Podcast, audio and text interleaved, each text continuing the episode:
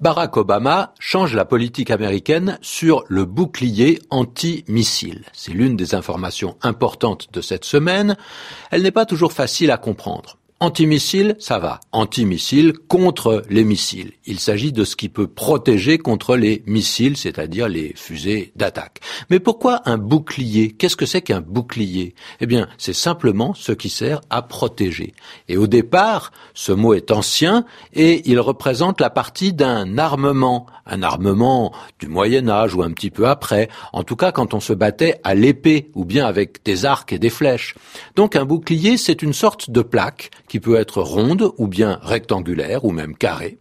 Et les guerriers se fixaient cette plaque, ce bouclier au bras gauche, et ils le mettaient devant eux pour parer les coups des adversaires, c'est-à-dire pour se protéger des coups. L'épée de l'ennemi frappait leur bouclier au lieu de frapper leur poitrine. Seulement depuis qu'on ne se bat plus avec des épées, ce mot de bouclier, il existe encore avec un sens différent, un sens figuré.